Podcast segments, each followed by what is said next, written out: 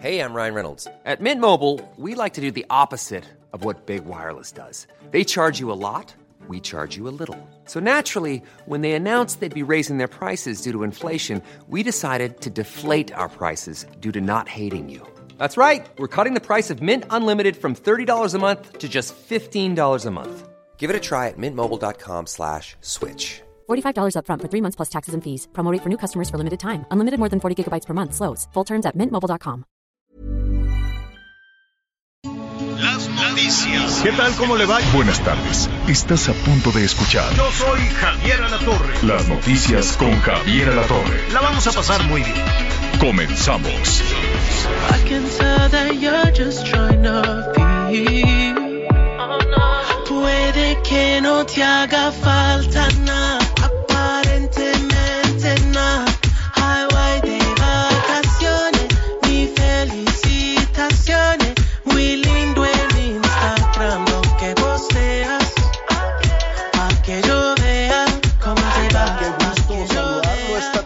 aguaceros en diferentes partes del país. Ya le estaremos dando, dando el pronóstico. Pero antes, ¿quién está cantando The Weeknd y Maluma?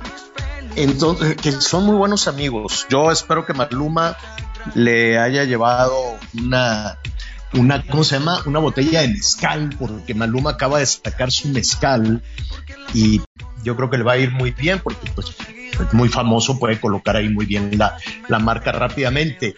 Y es que resulta que The Weeknd, este canadiense que es muy exitoso, se puso malísimo en la garganta. Este fin de semana estaba presentando un, ¿cómo se llama? Un concierto en Los Ángeles y nada más salió a cantar y le aplaudían y ya saben las, las lucecitas, las linternitas y todo lo demás. No sé si salió con su traje, con su saco rojo. Me cae re bien Weekend y saben qué, me acuerda muchísimo de Capu, de Capulina, se parecen muchísimo, cantan distinto, evidentemente. Capulina cantaba bien poquito ahí con Viruta, pero es otra cosa. La cosa es que The Weeknd, que, que la verdad es, es, es increíble, es un gran, gran artista, se le fue la voz. Así, empezó a cantar y dijo, ¿saben qué? No puedo, me duele la garganta, me duele muchísimo. Este, y se fue. Había pues más de 70 mil personas, entonces, pues a ver qué pasa, porque dice, él después dijo que en la primer canción se emocionó, se emocionó tanto que se puso a gritar este y que se puso malo. Bueno, pues ahí está, esperemos que se recupere muy pronto. Oiga, los que hay personas también, no confundir con COVID ni nada de eso, con los aguaceros, pues la gente se está resfriando, poquito a poquito va a cambiar el clima, poquito, poquito a poquito, todavía no.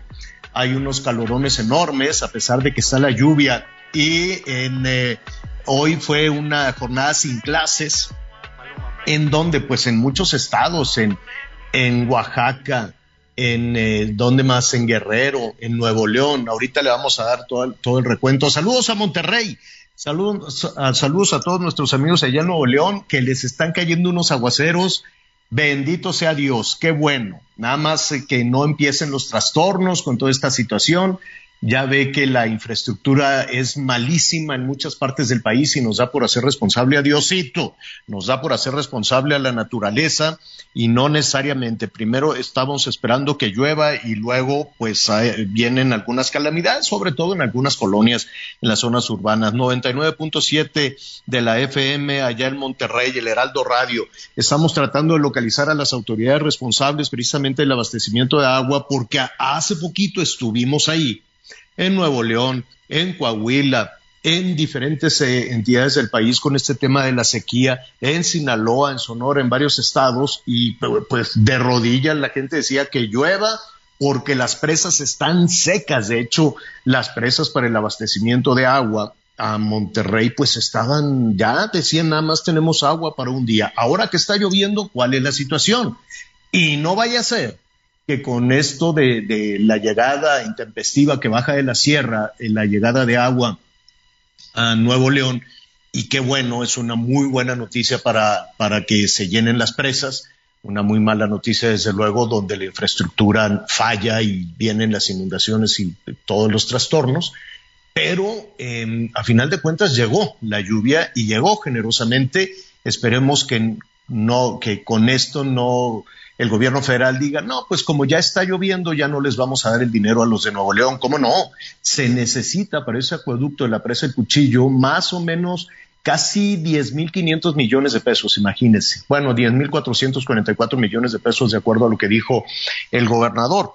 Entonces, pues eh, estaremos ahí pendientes de, de, ver qué va a suceder, no sea que llueva y el dinero ya se use para otras cosas, las elecciones, eh, para que la gente vote y regalar el dinero y no usarlo para otras cosas. En fin, ahí estaremos con el tema de las lluvias, vamos a estar con el pronóstico, estas tormentas en el Pacífico, hay que cuidarse, hay que atender desde luego todos los temas de protección civil. Hay muchísima información alrededor de la Guardia Nacional, todo este tema de si ya va a quedar definitivamente bajo el mando del ejército y lo que uno se pregunta como ciudadano, ¿y con esa decisión ya? ¿Con eso ya tenemos garantizada la, la seguridad? Habrá que ver. Entonces, eh, son muchos los temas que tenemos hoy para compartir con usted. Me da muchísimo gusto saludarlo y eh, iniciar juntos esta tarde con muchísima, muchísima información en desarrollo. Me da muchísimo gusto, como siempre, saludar a mis compañeros Anita Lomelí, ¿cómo estás? Y Miguel Aquino. Gracias, Javier. Feliz inicio de semana, Miguelito. Pues empezamos, perdón, con mucha información en desarrollo esta semana y bueno, también estaremos hablando, además de que bueno, hoy es el día, a lo mejor a usted no le suena, pero es el Día Mundial del Mieloma Múltiple. Es un cáncer que, pues del cual hay que tener información, es un cáncer en la sangre. Más adelante estaremos hablando de, de este tema, también fíjate que es el Día Internacional de la Beneficencia, Miguelito, y Día Internacional de la Mujer Indígena. Y pues tenemos muchos temas por donde empezar. Ya hablaba Javier de la seguridad. ¿Cómo estás tú, Miguel? Hola Anita, ¿cómo estás? Me da mucho gusto saludarte. Saludos a todos nuestros amigos que nos acompañan a lo largo de hoy ancho del país, por supuesto a nuestros amigos en la Unión Americana en esta ocasión. Un saludo en especial a nuestros amigos en la zona, en la zona del Pacífico. Les vamos a estar informando sobre todo las cuestiones de las lluvias. Ya lo decía Javier. Ahí atención en Sinaloa, se suspendieron clases en la zona de Nayarit, pero bueno, pues el agua está incluso alcanzando en este lado, si no me equivoco, es este fenómeno tropical, este fenómeno natural que ha sido denominado CAI, es el que se encuentra afectando principalmente en estas regiones, pero de todo esto vamos a estar platicando. Sí, fíjate que eh, por la mañana que platicábamos eh, Javier y yo sobre los temas que íbamos a discutir, sin duda, sin duda no podemos dejar de lado lo que está sucediendo y lo que va a suceder en la Cámara de Diputados con esta discusión en cuestión de la Guardia Nacional, sobre todo en materia de seguridad. Yo le decía a Javier que es importante hacer el llamado a los autores y sobre todo a los responsables de esta discusión para que no sea un tema que tenga que ver solo con las cuestiones político-electorales. Es decir, que no se tomen decisiones para caer bien, para caer mal o solamente para ir en contra de una decisión del, presidente o de una decisión del gobierno federal. Para nuestros amigos que eh, no estén muy familiarizados con el tema, la propuesta por parte del presidente de la República es que la Guardia Nacional sea ya una de las corporaciones, uno de los agrupamientos que sea una parte más del ejército mexicano. Así es. De esta manera, la Guardia Nacional, la encargada de la seguridad pública y de prevenir los delitos, dejaría de ser una institución civil para competirse en una institución militar. Evidentemente que hay muchas discusiones y sobre todo hablábamos porque antes de que estuvieran en el poder los de Morena, Anita, seguramente tú recordarás muy bien, eh, Mario Delgado, el propio presidente de la República, lo decía en su momento, el que hoy se convirtió en, en el vocero y responsable de comunicación social, Jesús Ramírez, hablaban y daban discursos acerca de terminar con la militarización del país entonces la gran pregunta es, ¿qué sucedió durante los últimos años cuando sacaron al ejército de sus cuarteles para apoyar, no para hacerse cargo única y exclusivamente de las actividades de seguridad y sobre todo para apoyar a la Policía Federal? ¿Qué pasó en ese entonces cuando sacaron a la Marina también de sus, de sus batallones para mandarlos a, a también apoyar en labores de seguridad a la Policía Federal? ¿Qué pasó? Sobre todo no, me refiero al hecho de que antes los que hoy gobiernan veían mal esa militarización. Hoy ya desaparecieron lo que era la Policía Federal y lo convirtieron en la Guardia Nacional, que esa es una de las partes muy importantes, que dependen de la Secretaría de Seguridad de Protección Ciudadana. En el momento que la Guardia Nacional se convierta en una parte más del ejército mexicano, nuestra policía encargada de la prevención de manera civil, como lo marca la Constitución, desaparece.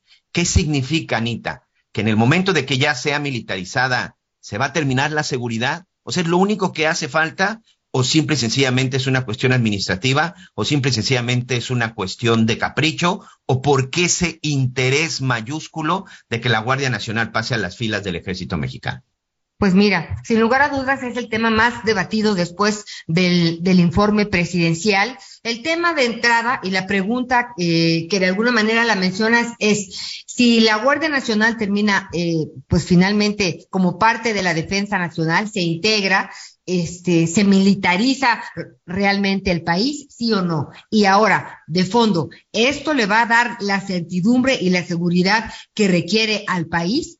Esto va a dejar que eh, evitemos, bueno, que se terminen las noticias de descuartizados, de gente desaparecida, de atracos, de carreteras tomadas. Esto va a cambiar de fondo la situación del país, porque realmente eh, a mí me gustaría escuchar, o sea, ¿cuál es la estrategia? La estrategia de seguridad, que en esta ocasión el presidente no lo mencionó en su cuarto informe de gobierno de abrazos no balazos, ¿no? Eh, mencionó que no había habido, eh, pues, matanzas y, guerras entre, eh, pues, el crimen organizado y el ejército o la Marina o la Guardia Nacional, cosa que había evitado que hubiera eh, muchas muertes, que a él este tema pues le interesa muchísimo, que no haya masacres, ¿no? Que se dialogue, que se trate de, de llegar por otras, por otras eh, vías finalmente a la paz, pero no hemos lamentablemente visto que esta estrategia tenga tenga, tenga, pues razón de ser si no ha funcionado, ¿no? Siempre vivimos con la referencia de la guerra al narcotráfico del, presidente, del expresidente Felipe Calderón. Siempre vivimos hablando del pasado, lo que nos interesa a las mexicanas y a los mexicanos es lo que vivimos y lo que sufrimos hoy. No se hacen redes de, madres y padres cuando los jóvenes van a salir en la noche porque hay que ver cómo cercamos para que no exista la posibilidad de que los secuestren, de que, de que algo les vaya a pasar aquí, en Nuevo León, en Guerrero, en todas partes del país. Entonces tenemos un tema con la seguridad que no se ha enfrentado con la mejor estrategia que que es la que da resultados. Entonces, sí, eh, recuerdo perfectamente el discurso en pre-campaña, en campaña de distintos operadores del presidente López Obrador hablando en relación a no militarizar, a que no era necesario.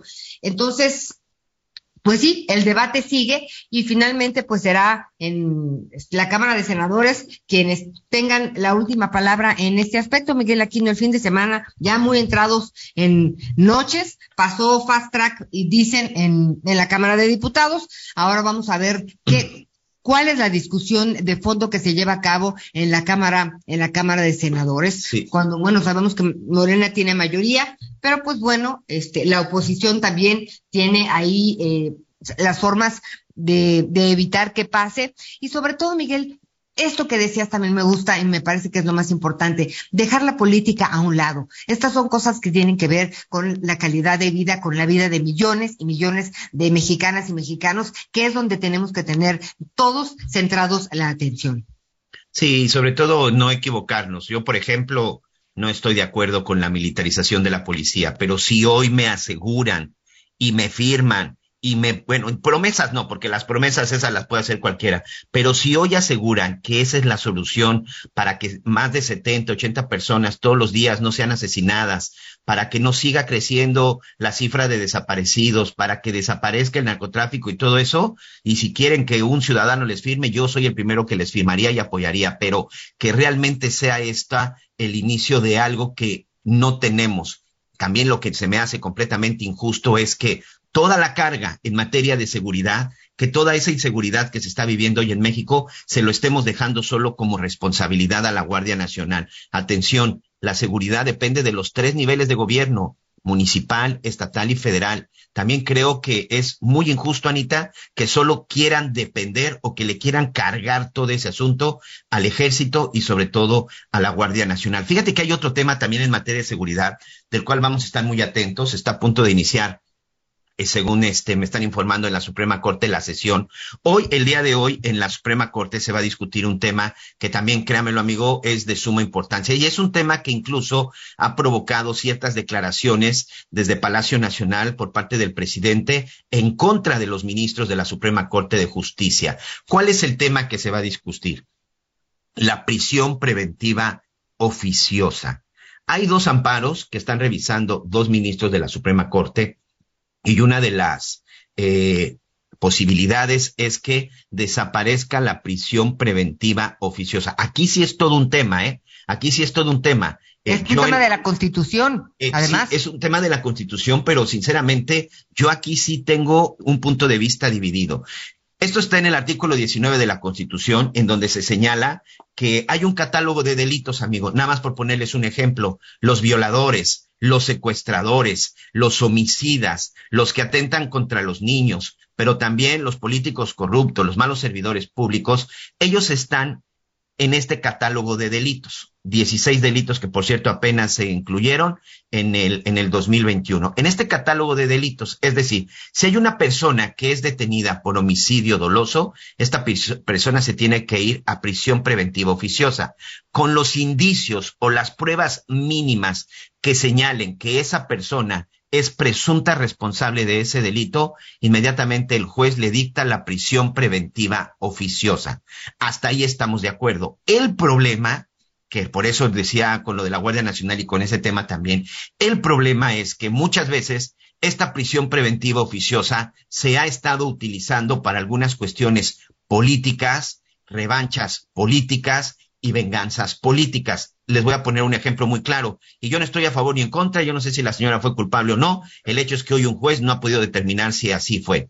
Rosario Robles. Rosario Robles estuvo cuatro años en la cárcel en prisión preventiva oficiosa, no porque se demostrara que hubiera cometido un delito, simple y sencillamente porque un juez así lo decidió, porque decía que falsificó su licencia y decía que la señora se podía ir. Pero por otro lado, un personaje como Emilio Lozoya, confeso, o por lo menos eso dicen las autoridades, en que ya rindió una declaración en donde confesó que robó, en donde confesó que se corrompió, en donde dice que recibió dinero y que fueron millones de millones de dólares lo que recibió, que repartió y que sobornó a senadores. A pesar de todo eso, cuando este personaje es extraditado a nuestro país, no se le aplica la prisión preventiva oficiosa porque así también lo determinó un juez. Es decir, son dos casos que de pronto, bueno, pone uno en la balanza y, no entiende cuál fue el criterio, pero estamos hablando de personajes políticos.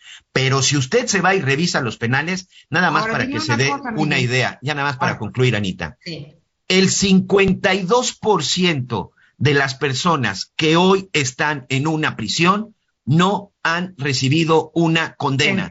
todavía son presuntos responsables o todavía están en la presunción de inocencia. Ese es uno de los problemas que tiene precisamente la prisión preventiva oficiosa. Por eso les decía, yo estoy mitad y mitad, no tengo todavía. El problema es que utilizan las leyes a modo, Anita. Entiendo, entiendo lo que dices. Yo la verdad es que estoy a favor de la prisión, preventiva oficiosa siempre y cuando haya eh, la manera de comprobar que la persona que está siendo juzgada realmente pueda escaparse, ¿no? Si agarran al Chapo, pues que lo metan en prisión preventiva oficiosa entre que hacen bien el debido proceso o se equivocan o las gracias que siempre se les ocurre cuando agarran a un capo eh, de, de semejante peligrosidad. Cuando sea alguien claramente eh, eh, demostrado que es de, peligrosidad que, y que se va a escapar, muy bien, que lo metan a prisión preventiva oficiosa.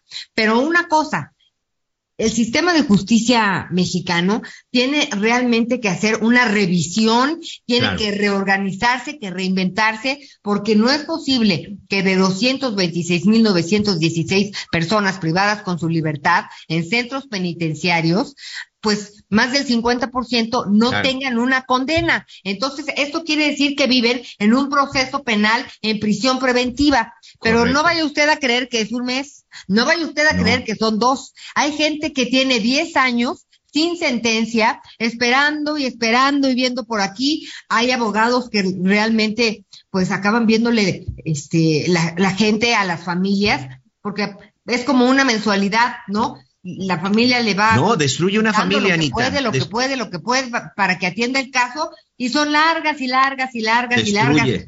Sí, eso. Entonces, la prisión preventiva me parece que tiene un punto válido y es importante e interesante siempre y cuando se puedan demostrar que esta persona es peligrosa y que, bueno, que es un criminal y que hará lo que sea por escaparse. Muy bien, va. Pero que se pongan a trabajar todos los que se tienen que poner a trabajar para hacer las condenas, Miguel Aquino. O sea, ¿cuánto te puedes tardar en condenar a alguien? O, o no. Seis meses. Así es. Sí, te- en- perfectamente. ¿Cuánto tiempo puede tardar ese proceso para determinar si alguien es culpable o inocente? Bueno, pues todo esto, amigos, hoy se está discutiendo en la Suprema Corte de Justicia. Eh, para que esto se apruebe, tendrían que votar ocho ministros a favor. El asunto es que sería un cambio a la Constitución y esa es otra cosa. Punto de vista muy personal. El problema es que este asunto de la Suprema Corte, para muchos, el tema de la prisión preventiva lo están dejando en segundo término. En lo que realmente están es- es- eh, atentos los especialistas, algunos políticos y analistas, es de la independencia que en determinado momento pueda mostrar la Suprema Corte ante lo dicho y ante lo ordenado desde Palacio Nacional. ¿A qué me refiero? El presidente ya se los advirtió y sobre todo a los ministros que él propuso y les dijo, los ministros que hoy están en la Suprema Corte, que no se les olvide, los puse y los propuse para que apoyen a la cuarta transformación. En palabras más sencillas, los puse para que aprueben lo que se manda y se da y se mandata desde Palacio Nacional. Eso es lo que siempre se ha criticado de la independencia de la Suprema Corte, uno de los tres poderes de la Unión, en este caso el Poder Judicial. Eso Bien. creo que es lo que lamentablemente, Anita, muchos, muchos de los que han estado hoy este, analizando el caso están más enfocados en esa independencia que realmente en el tema de fondo que es la prisión, la prisión preventiva.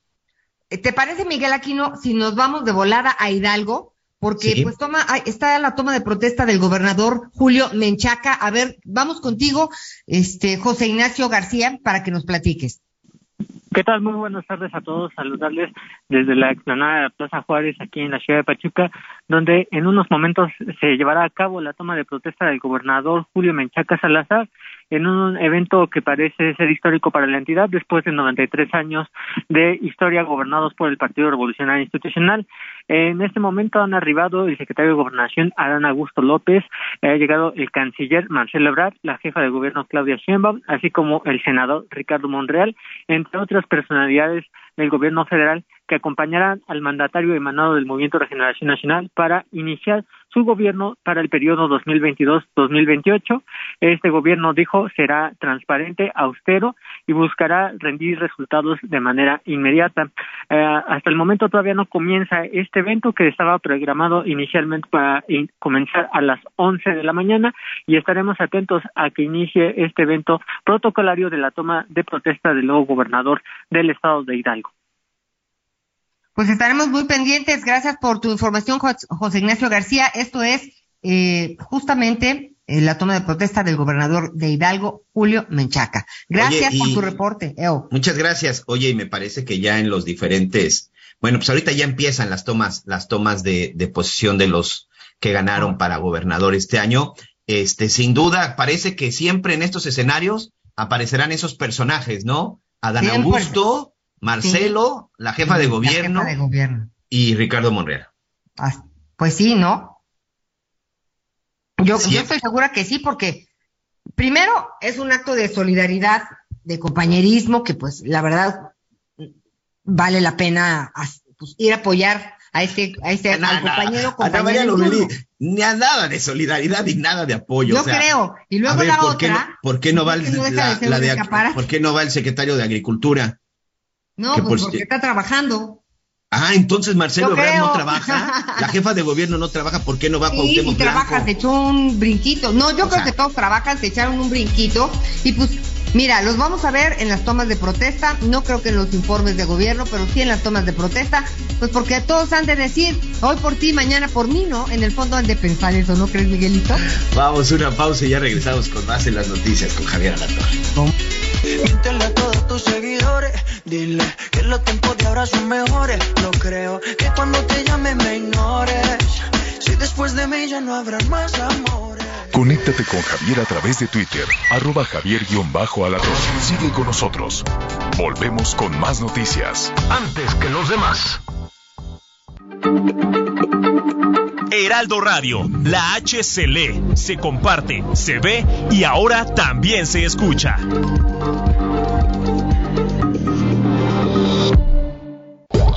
Más información. Continuamos. En Soriana, por México, lo damos todo. Lleva costilla de res y cerdo para asar a 87.90 el kilo. O pierna de cerdo con hueso congelada a 56.90 el kilo. Y el plátano a solo 4.90 con 75 puntos. Soriana, la de todos los mexicanos. A septiembre 5, aplican restricciones. Las noticias en resumen. Autoridades de San Luis Potosí localizaron en un fraccionamiento de la capital los cuerpos de tres niños con signos de abuso sexual. La madre quien fue detenida aseguró que su marido fue quien los asesinó y encerró sus cuerpos en un cuarto.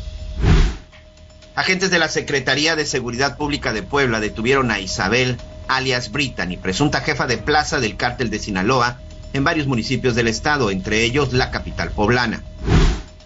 La Fiscalía General de la República informó que un juez giró tres órdenes de aprehensión solicitadas a raíz de la investigación a la empresa minera El Pinavete en Sabinas, Coahuila, donde permanecen atrapados 10 mineros. Y hoy el dólar se compra en 19 pesos con 73 centavos y se vende en 20 pesos con 25 centavos. El cine a solo 29 pesos. Increíble, ¿cierto? Este 5, 6 y 7 de septiembre llega la fiesta del cine. Ven a Cinépolis y disfruta todas las películas en cartelera a precio especial. Además de increíbles precios en dulcería. Celebremos la fiesta del cine en Cinépolis. Gracias, Miguelito. Pues aquí estamos eh, muy pendientes de varios temas, entre ellos, como siempre, la salud. Hay que estar, eh, pues, muy al tanto de lo que, de, de qué podemos hacer para tener mejor, un- una mejor calidad de vida y está involucrada 100% la salud. Este 5 de septiembre, ya se lo decíamos, se conmemora el Día Mundial del Mieloma Múltiple, el segundo cáncer de sangre más frecuente de México. Pero qué importante es hablar con los expertos para saber a qué, a qué se refiere esto del mieloma múltiple. Por eso me da mucho gusto saludar al doctor José Atier Rubio, oncólogo de Médica Sur, expresidente consejero del Consejo Mexicano de Oncología, y queremos que nos platiques, doctor, gracias por estar con nosotros. ¿Qué significa? ¿Qué, qué es un mieloma múltiple? Felicidades Hola, hola, al doctor. auditorio y sobre todo el compromiso con la salud. Mira, el mieloma múltiple, el día hoy se celebra 5 de septiembre, el Día Mundial del Mieloma Múltiple. Esto fue aceptado por la Organización Mundial de la Salud debido a que ahora sí tenemos productos o medicamentos que nos pueden modificar la historia natural de la enfermedad, de una enfermedad que antes te daba una sobrevida de dos años, hace más o menos 10 años, y ahora te puede dar una sobrevida por arriba de los 10 años, con los nuevos tratamientos que hay. El mieloma múltiple en México, por ejemplo, nos dice que nos da alrededor de 1.816 casos nuevos al año, con una inci- incidencia más o menos de cuatro pacientes por 100.000 habitantes, en donde la población clave está por arriba de los 60 años, pero curiosamente en México hemos tenido detección de casos de 50 años de edad. Y imagínate, darle a un cáncer la posibilidad de continuar, un cáncer que se comporta con múltiples recaídas, eh, darnos la posibilidad de extenderle eh, la recaída eh, 10, 15 años es, es muy bueno. Oye, doctor, pero entonces, eh, ¿A través de qué análisis, a través de, de, qué nos damos cuenta finalmente de que traemos este problema? Y, algo que me gustaría mucho que, tú nos comentaras. De repente he escuchado a personas que dicen que el cáncer se puede prevenir, pero hasta donde yo entiendo, el cáncer se puede detectar a tiempo y puede ser curable, pero prevenir no. ¿Nos podrías ayudar en este tema, por favor? Claro que sí. Mira, eh, en el, punto clave. La clave del cáncer es la detección oportuna, es donde intervenimos los profesionales de la salud. La parte de prevenir, bueno, pues claro, es evitar factores de riesgo como radiaciones ionizantes, o sea, el sol, eh, tener una buena dieta, una buena alimentación, hacer ejercicio. Es la forma de prevenir. Claro, muchos pacientes lo hacen, muchos pacientes no. La clave donde intervenimos nosotros, el profesionales de la salud, es en la detección oportuna. Y la detección oportuna, y yo como oncólogo te lo puedo decir, no soy hematólogo, pero como oncólogo recibo muchos pacientes que llegan con dolores en la, eh, en la parte lumbar, dolores en la parte dorsal, parte, parte pélvica, y mi idea es, bueno, ¿cuál es el principal cáncer en, en, México? Bueno, pues este, en mujer, cáncer de mama, cáncer de próstata en el hombre, eh, pero los dos eh, tienen lesiones óseas y mieloma múltiple también los tiene. Entonces mi labor es verdaderamente educar en que podamos llevar a los pacientes con mieloma múltiple ante una primera visita rápidamente a un tratamiento. ¿Por qué? Porque mieloma múltiple se manifiesta en primer lugar por dolor en la parte lumbar, hipercalcemia, o sea, aumenta el calcio por destrucción ósea, anemia en estos pacientes debido a que el cáncer nace en la médula ósea, o sea, en el, lo que es, para que conocemos todos, el tuétano. Y estas células plasmáticas producen inmunoglobulinas de manera anómala que comienzan a estimular células eh, eh, que destruyen el hueso y por eso se presenta primeramente el dolor. Entonces, ¿cuáles son los primeros datos? Anemia. Yo le pido un examen general de orina y veo que hay proteínas en el examen general de orina tengo que checar que esas proteínas no sean inmunoglobulinas eh, no funcionantes que produce la célula plasmática. Te diré, la célula plasmática produce anticuerpos y estos anticuerpos nos protegen contra la infección. Eventualmente estas inmunoglobulinas no, no nos sirven y por lo tanto los pacientes en ocasiones se infectan y en este sentido continuar acompañando al, paciente para hacer una, eh, un diagnóstico temprano a través de una biopsia o un aspirado de la médula ósea. ¿Por qué razón te digo esto? Porque ahora tenemos medicamentos que son inmunomoduladores que nos permiten extender la, la, recaída, eh, inhibidores de proteasomas. El proteasoma es una forma de poder metabolizar todas estas inmunoglobulinas que se producen, los inhibimos y entonces la célula plasmática que produce este tipo de cáncer eh, ya no puede eh, vivir porque no se, se, se digamos, se metaboliza todo las inmunoglobulinas anómalas que produce. Tenemos quimioterapia, pero lo más nuevo, tenemos anticuerpos ahora monoclonales, anticuerpos que nos permiten dirigirnos directamente a receptores de células plasmáticas del mieloma múltiple y estos anticuerpos nos están marcando ahora la terapéutica clara a desarrollar para mieloma múltiple. Entonces, la recomendación, doctor, porque de repente son cosas tan técnicas que nos cuesta tan, digo, trabajo entender sencillamente. Eh, la diferencia entre el, entre el mieloma y el linfoma, ¿cuál es? El mieloma viene de las células plasmáticas, que son las que producen inmunoglobulinas. Las células plasmáticas son las que nos ayudan contra las infecciones. El linfoma viene de los linfocitos. Y más bien, el mieloma va catalogado en, en eh, cáncer de, segundo cáncer de, eh, hematológico y el linfoma es un cáncer más bien eh, catalogado dentro de las células que producen, que son los linfocitos también, pero más bien dentro de tumores sólidos, pero no intervienen tanto dentro de la inmunoregulación como las células plasmáticas. De acuerdo, doctor. Entonces, el mensaje para prevenir y reflexionar en relación a este 5 de septiembre eh, que se conmemora el Día Mundial del Mieloma Múltiple, ¿cuál sería? El mensaje sería, si yo tengo más de 65 años, 50 años en México para arriba, tengo dolor, tengo anemia, me siento cansado, estoy perdiendo peso y no me, no me siento bien, pedir que me hagan una biometría para ver cómo está mi nivel hemoglobina en sangre.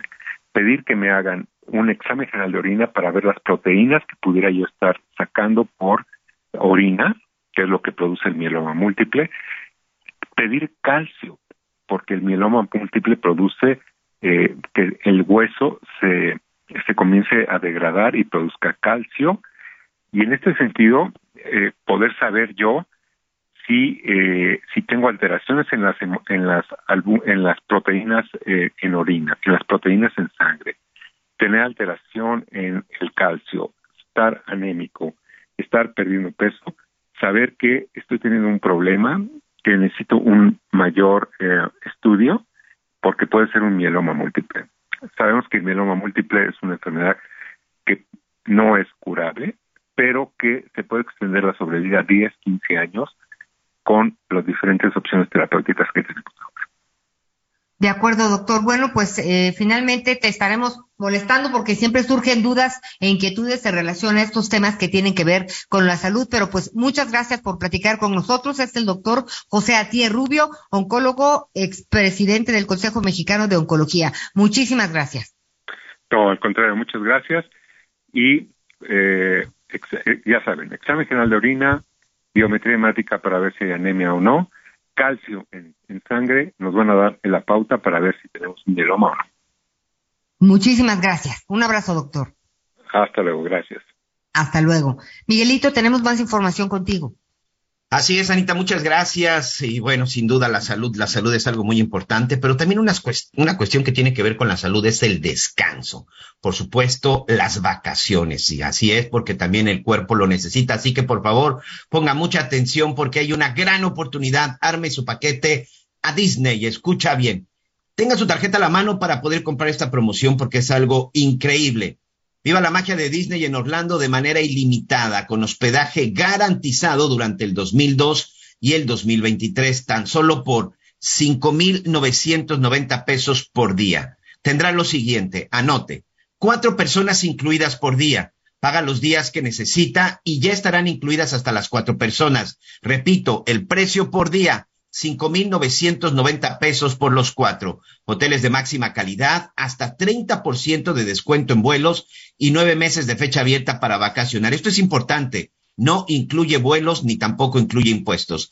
Escuche bien porque solo los primeros 20 que compren esta promoción ahorita con cualquier tarjeta garantizan además carta consular para trámite de la visa. Vaya que ahorita está haciendo esto un problema. Esta es una gran ventaja. Y por supuesto, desayunos diarios. Línea de compra 55 2000 1975. Solo hay 20 lugares, así que a tomar la tarjeta y llamar para comprar esta promoción con un precio especial por día de 5,990 pesos para cuatro personas. No se lo puede perder. Llame a la línea de compra. Repito, 55 2000 1975 o también más información en viajandoenlinea.com. Hay que descansar, Anita. Hay que descansar y saben que mientras se puede hacer de manera organizada y con tiempo, además de que puede uno administrarse mejor en cuanto a los dineros, este puede salir un poquito más económico, Miguel. Siempre cuando nos pegamos a la fecha de que, bueno, bueno, bueno, bueno, bueno, sí, sí, nos vamos, nos vamos, nos vamos, mañana sale al doble en algunas ocasiones. Así que muy interesante lo que nos platicas y pues me da mucha tristeza que ahora tengamos que ir a San Luis Potosí, Miguel Aquino, pues para hablar de este de este hombre que se atrevió a matar a niños de 15 y de 5 años de edad, Miguel.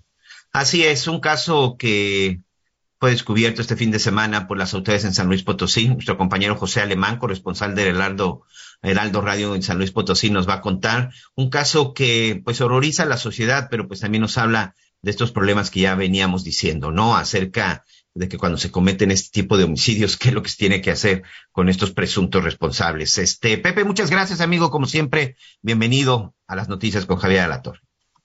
Gracias, Miguel. Saludos, Anita. Efectivamente, este chacal de nombre Eduardo Santamaría Joaquín, de 47 años de edad, de acuerdo a la Secretaría General de Gobierno Estatal de aquí de San Luis Potosí, de la Fiscalía General de, Justicia de aquí de San Luis Potosí, están a unas horas de ser aprendido. Ya le tienen el guante encima y es muy probable, anunciaron que en el transcurso del día eh, ven con el, eh, como bien lo relatan esta tragedia, eh, se dio a conocer al fin, pasado fin de semana, cuando en el eh, fraccionamiento de la campiña de una delegación municipal de Villa de Pozos de aquí de la capital, vecinos reportaron que se desprendía de esa vivienda olores fétidos. Eh, la policía municipal, Capitania fue la primera respondiente, acudieron y encontraron desafortunadamente, como bien lo refieres, una niña de 11 años y un niño de 5 años que tenían por lo menos entre enero y mayo que habían sido asesinados. Estaban adentro de un tambo eh, donde periódicamente les ponían cal para que eh, eh, los olores fueran extinguidos y eh, la policía llegó y encontró ese macabro hallazgo. También rescataron a una niña de nueve años que al parecer estaba también siendo violentada sexualmente por este chacal eh, y, un, y además hay un cuarto menor de edad, un bebé de año y medio que está hospitalizado todavía porque al parecer fue niño prematuro y estaba en el, eh, en, está en un hospital. Eh, la niña de nueve años está en la, en la Procuraduría de la Defensa del Menor y la mamá, la de nombre Angelina, está pues detenida. Eh, como te decía al principio, las autoridades están anunciaron que están a punto de echarle el guante a este, a este criminal y será presentado ante las autoridades. Eh, al parecer, desde este tipo tenía más de una semana que había se había dado la fuga. Incluso hoy la mamá, la señora Angelina, la mamá de los menores víctimas, está eh, eh, anunció que desde el viernes pasado había presentado ya una ficha de búsqueda para dar con él porque se había perdido. Esta es la información que tenemos actualizada hasta el momento. Esperemos que en el transcurso del día sea aprendido este individuo. extraoficialmente se conoce que ambos, la, el padrastro, asesino y violador, tanto él como la mamá, pues eran adictos a las drogas.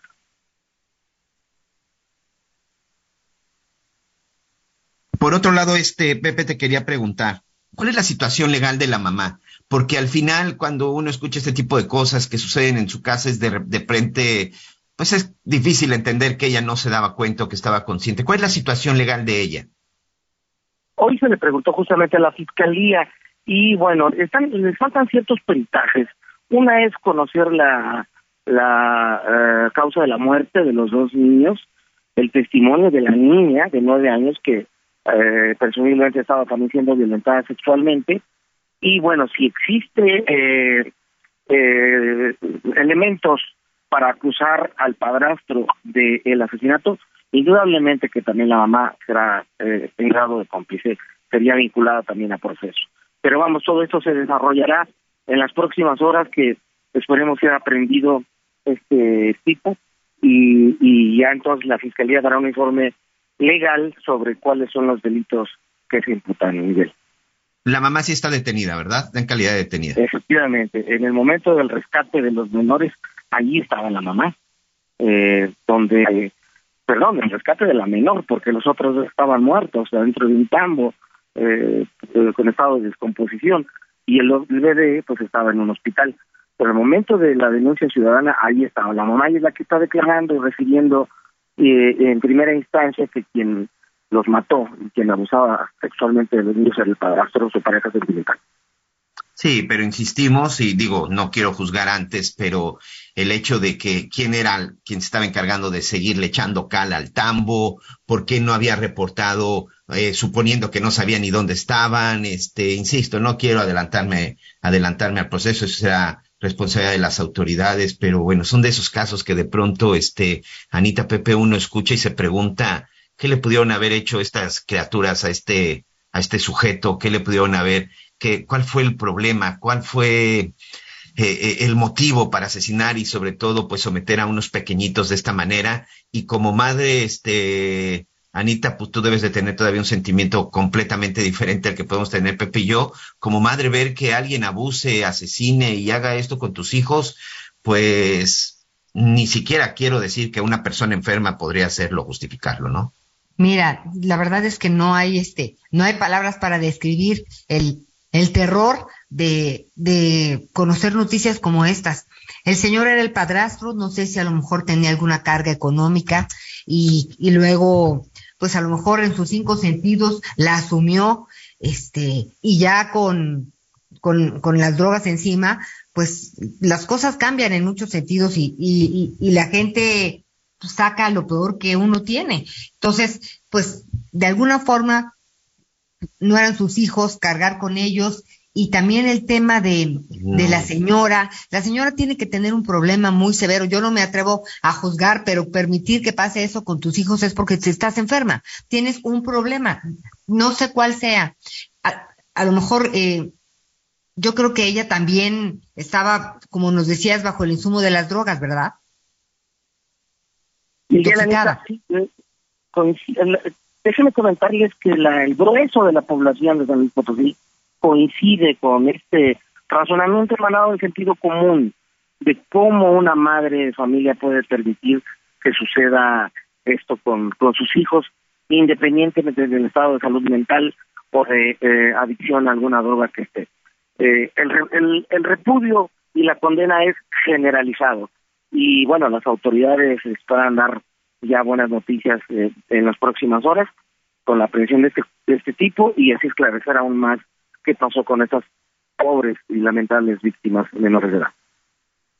Pues vamos a estar muy pendientes, vamos a dejar que la autoridad, este, que la autoridad haga su trabajo, pero sí son de esos casos que por supuesto, este, Pepe, pues no, no hay que quitar el dedo del renglón. Por lo pronto, amigo, muchas gracias, muchas gracias por tu reporte, te mando un abrazo, saludos a nuestros amigos en San Luis Potosí.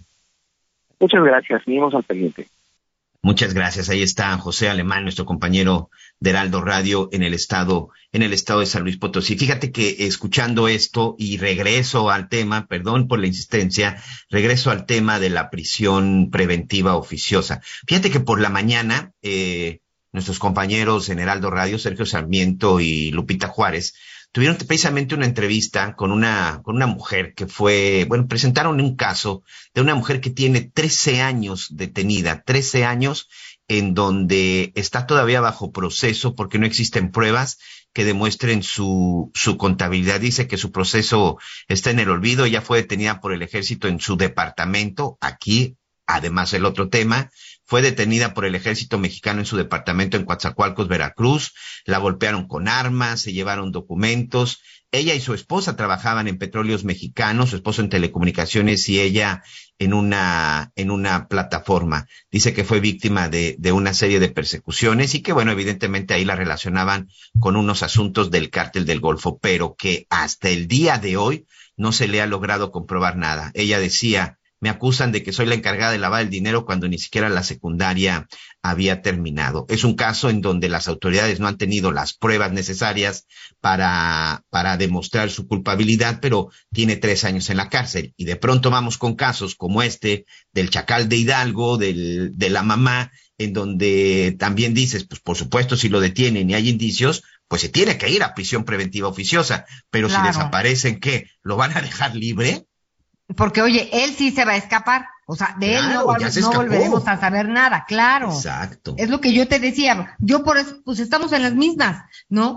Eh, el tema es, pues el justo medio, el equilibrio. Y también, y también, Miguel, pues que, te digo que debe de haber una reingeniería del sistema eh, judicial de nuestro país para, para que no esté alguien 11 años esperando a que le dicten condena con la novedad de que cuando ya le tocó o alguien le dio la gana hacer su trabajo, pues el señor sale en libertad, porque como lo acusaron de que lo acusaron, pues no hay manera de comprobarlo, no.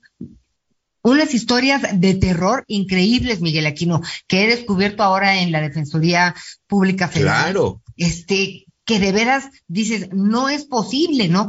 Y, y, tú, y tú bien lo dijiste, destruyen familias. A este señor que les platico, Eric Razo, eh, lo, lo, lo atraparon cuando tenía 27 años, sale cuando tiene 38 años, tenía su esposa, sus dos hijas, por seguridad pues sus hijas nunca lo fueron a ver ni su esposa, como que trataron de vivir una vida aparte, este, y pues sale, y cómo, cómo se te ocurre que se puede decir, bueno, ahora sí vamos a empezar de nuevo. No, muy, muy difícil, ¿no? Una madre que perdió todo este tiempo luchando en cortes nacionales e internacionales para que le hicieran caso. En fin, historias este, que, se que tienen que ser contadas pues a la hora de tomar decisiones como las que se van a tomar hoy, Miguel. Yo creo que lo más importante ya para irnos una pausa es que tengamos ministerios públicos y jueces a la altura que verdaderamente apliquen la ley y sobre todo con criterios, con criterios y experiencia amplia. Anita, vamos a una pausa. Volvemos.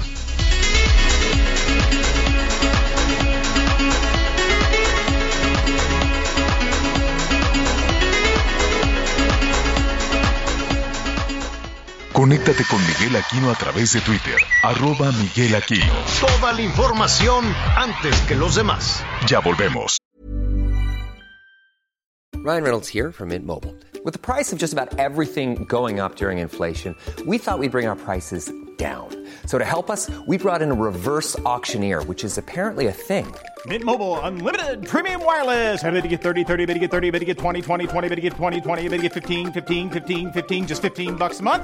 So, Give it a try at mintmobile.com/switch. slash $45 up front for 3 months plus taxes and fees. Promo rate for new customers for limited time. Unlimited more than 40 gigabytes per month slows. Full terms at mintmobile.com.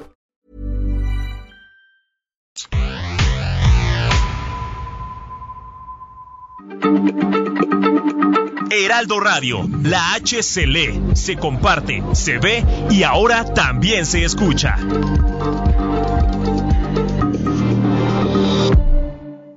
Todavía hay más información. Continuamos. La Secretaría de Educación Pública de Guerrero y Oaxaca suspendió clases este lunes 5 de septiembre en todos los niveles educativos debido al pronóstico de fuertes lluvias por el paso de la tormenta tropical Kai. Y con esto nos vamos a un recorrido por el país. Tras cuatro años de estar acéfala Morena en el Estado de México, eligió su nueva dirigencia estatal en la que fueron ungidos Marta Guerrero Sánchez y Nazario Gutiérrez Martínez, además de Nancy Nápoles Pacheco en la presidencia del Consejo Estatal. Después de aplazarse 15 días, este domingo el partido Guinda celebró su Consejo Estatal en la que participaron y emitieron su voto 410 consejeros con una duración de tres horas. De acuerdo a los resultados, Guerrero Sánchez, senadora de la República, fue elegida presidenta con 200 117 votos a favor y Gutiérrez Martínez, diputado local, con 153. También se ungió como presidenta del Consejo Político a Nancy Nápoles Pacheco, exdiputada local. Desde el Estado de México, Gerardo García. Al prender el botón que da inicio al arranque de las bombas que permitirán iniciar la obra del acueducto El Cuchillo 2, la cual dará 5 mil litros por segundo de agua salada de Monterrey, el gobernador Samuel García señaló que su construcción será en tiempo récord de 8 a 10 meses y con la participación de empresas de Nuevo León, acompañado de su esposa Mariana Rodríguez Cantú. El gobernador supervisó el proceso de arranque de las bombas que serán instaladas a lo largo del acueducto, el cual tendrá una extensión de 110 kilómetros. Asimismo anunció que al día de hoy la ciudad cuenta con un abastecimiento de 14 mil litros por segundo, lo que ayudará a normalizar el servicio de agua potable en el estado. Informó Liz Carmona.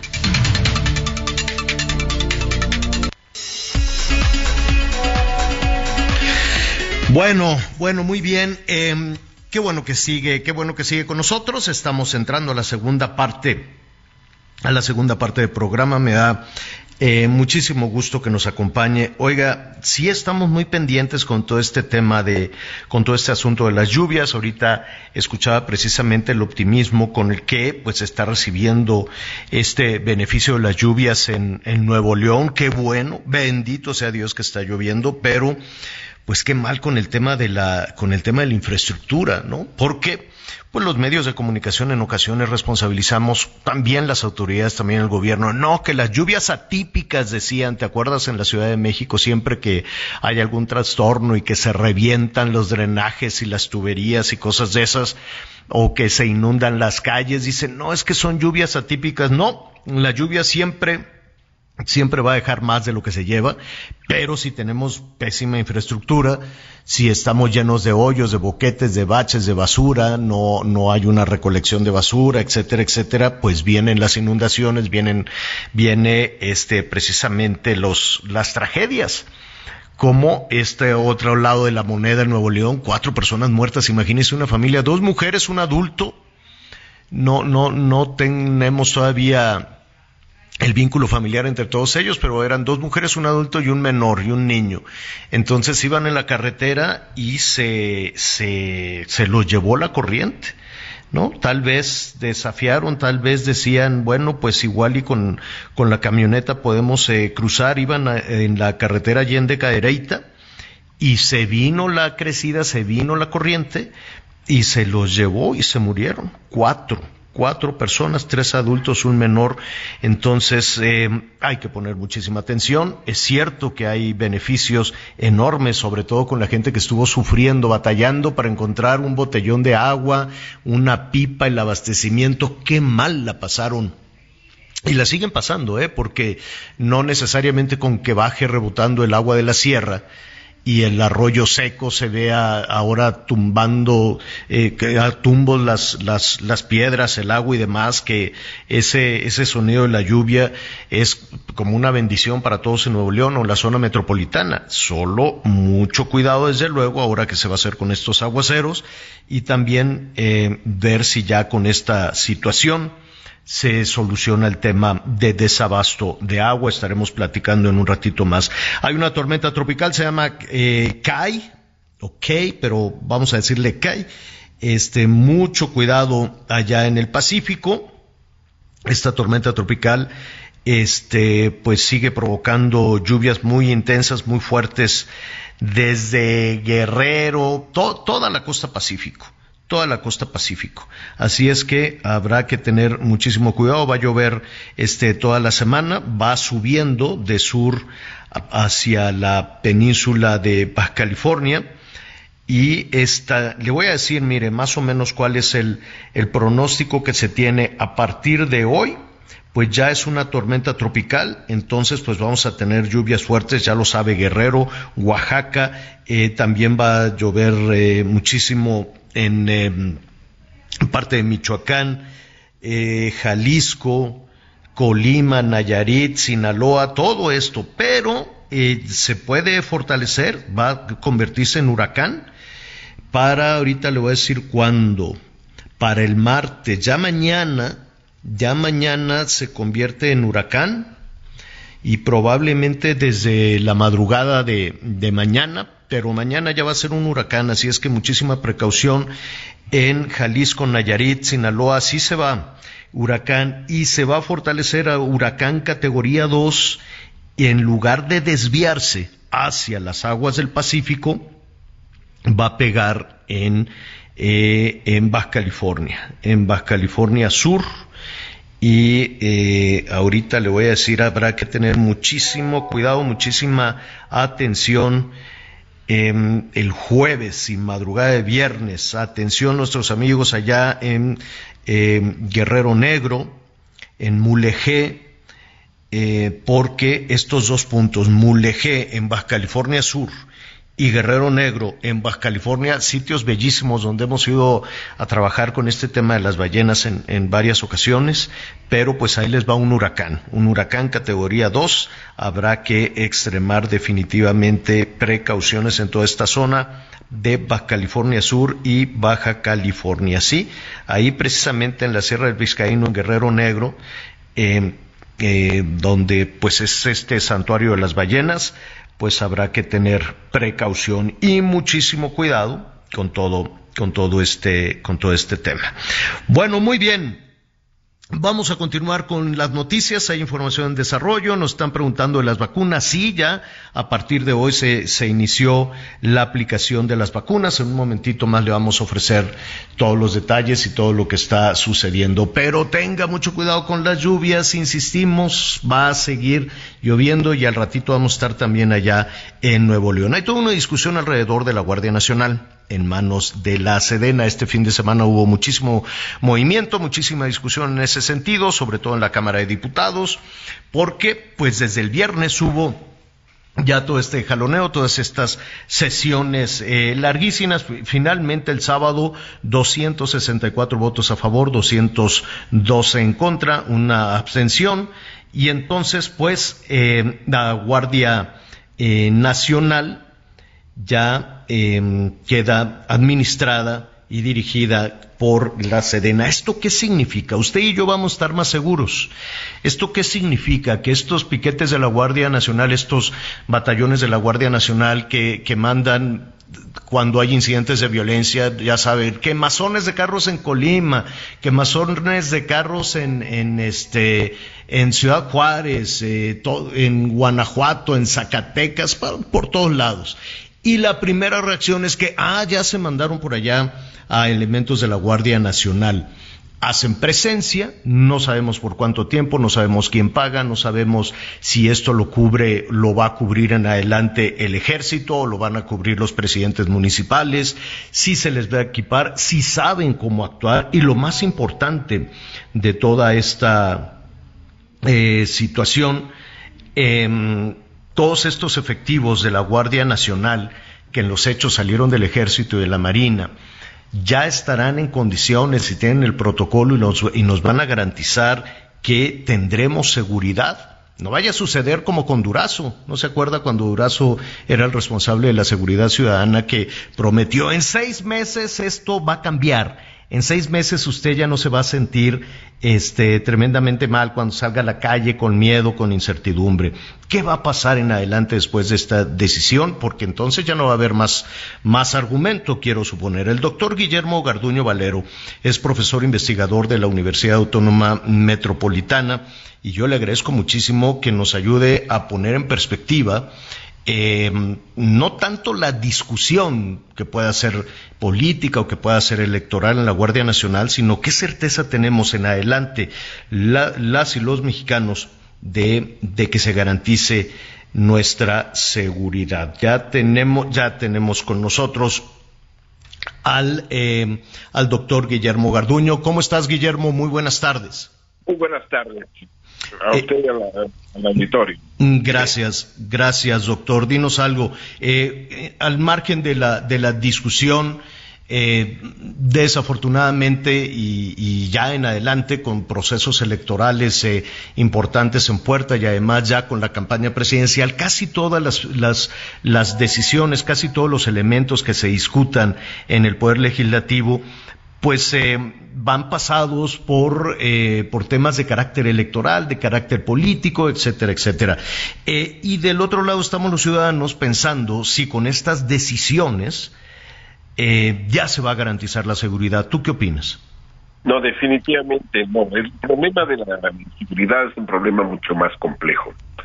La, la complejidad, sobre todo de esto del caso de la inseguridad, comienza con la ausencia de un proyecto nacional, proyecto nacional que no es la visión del presidente de la República en turno, es precisamente un acuerdo y un consenso entre todas las fuerzas políticas. La primera cuestión que tendríamos que contemplar es que tiene una referencia importante con el marco jurídico. ¿Qué nos dice el marco jurídico? El marco jurídico separa lo militar de lo civil. Y este elemento de separación de lo, de lo militar de lo civil contempla sencillamente que el ejército tiene que estar en tiempos de paz en los cuarteles. Y esta situación fue prometida y fue una de las promesas básicas de la campaña y de la crítica que se hizo a los regímenes anteriores porque entonces candidato y hoy presidente de la República. Entonces, esa es una primera cuestión que tenemos que colocar. Segundo, se mantiene el, punto de el carácter civil del aparato policíaco. Y esto responde a dos ideas importantes. Un militar no es un policía y un policía no es un militar. Desglosémoslo de una manera mucho más precisa. El militar atiende primero que nada al principio de autoridad que se, se denomina unidad de, de mando, unidad de propósito. El aparato policíaco tiene que tener, por el contrario, una capacidad enorme de iniciativa y al mismo tiempo tiene que ser preventivo y tiene que ser de investigación. Dos cualidades diferentes, muy diferentes a la que sería en este caso una, una persona que se dedica a la milicia. Aquí no es el problema de la obediencia. El militar tiene que ver necesariamente las cosas desde un ángulo de aliado y enemigo. El caso de, de lo que es el policía no puede verlo así. Está en el marco interno de la sociedad y ahí no puede haber la idea de enemigo, sino la necesidad justamente de llegar y prevenir el delito y al mismo tiempo combatirlo.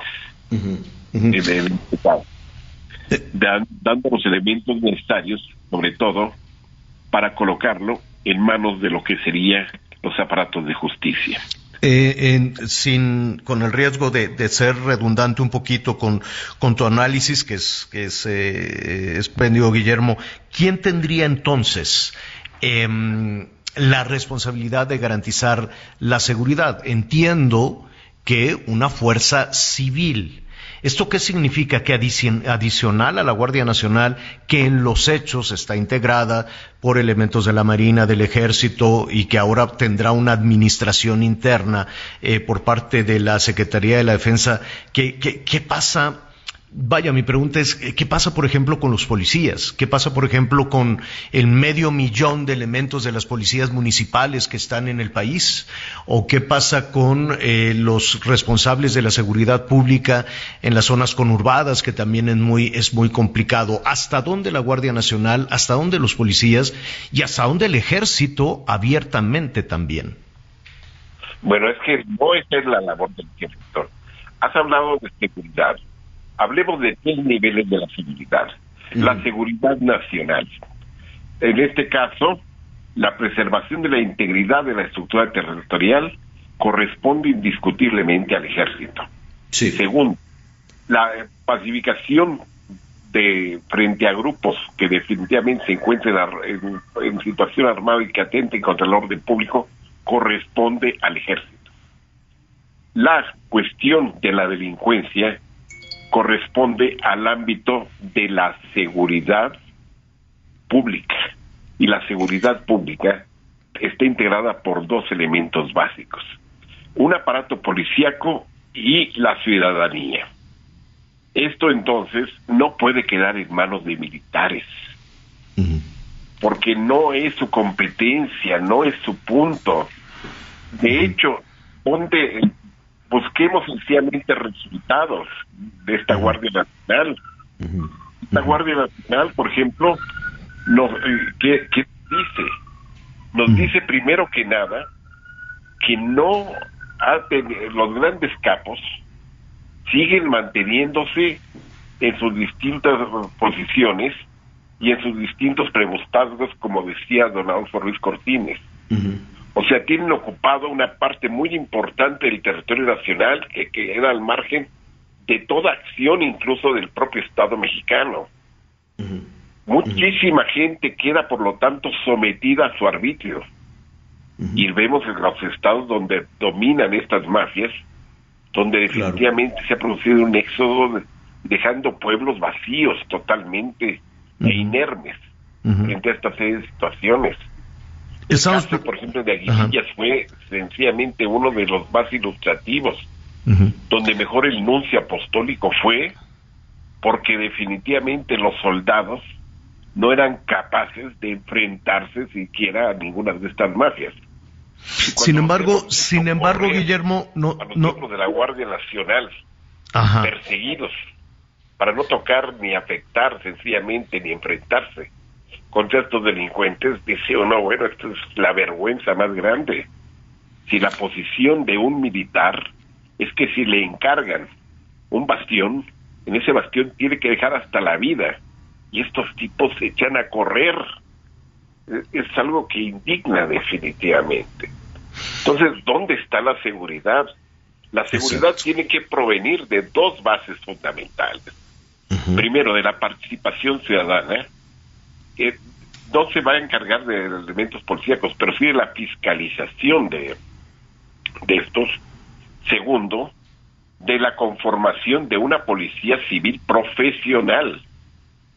O sea, dicho en otros términos, donde la policía científica tiene mucho que ver y no sencillamente las ametralladoras o el, el hecho de actuar como el caso de actuar la Guardia Nacional como un elemento aparentemente disuasivo porque ya armando y disparando y ya vemos que acaban de matar a una criatura. Sí. Y de una manera totalmente impune o sea no no es hora que no se dice nada ni siquiera una disculpa. Nada han se- matado a gente a Heidi. como el, el caso de un migrante. Y para me- solamente mencionar estos casos. Ahora recordemos que es la Guardia Nacional, por ejemplo, en países como Estados Unidos. La Guardia Nacional en, Estado- en Estados Unidos es una guardia dentro del Estado, dentro de los, eh, de los distintos estados de la Unión.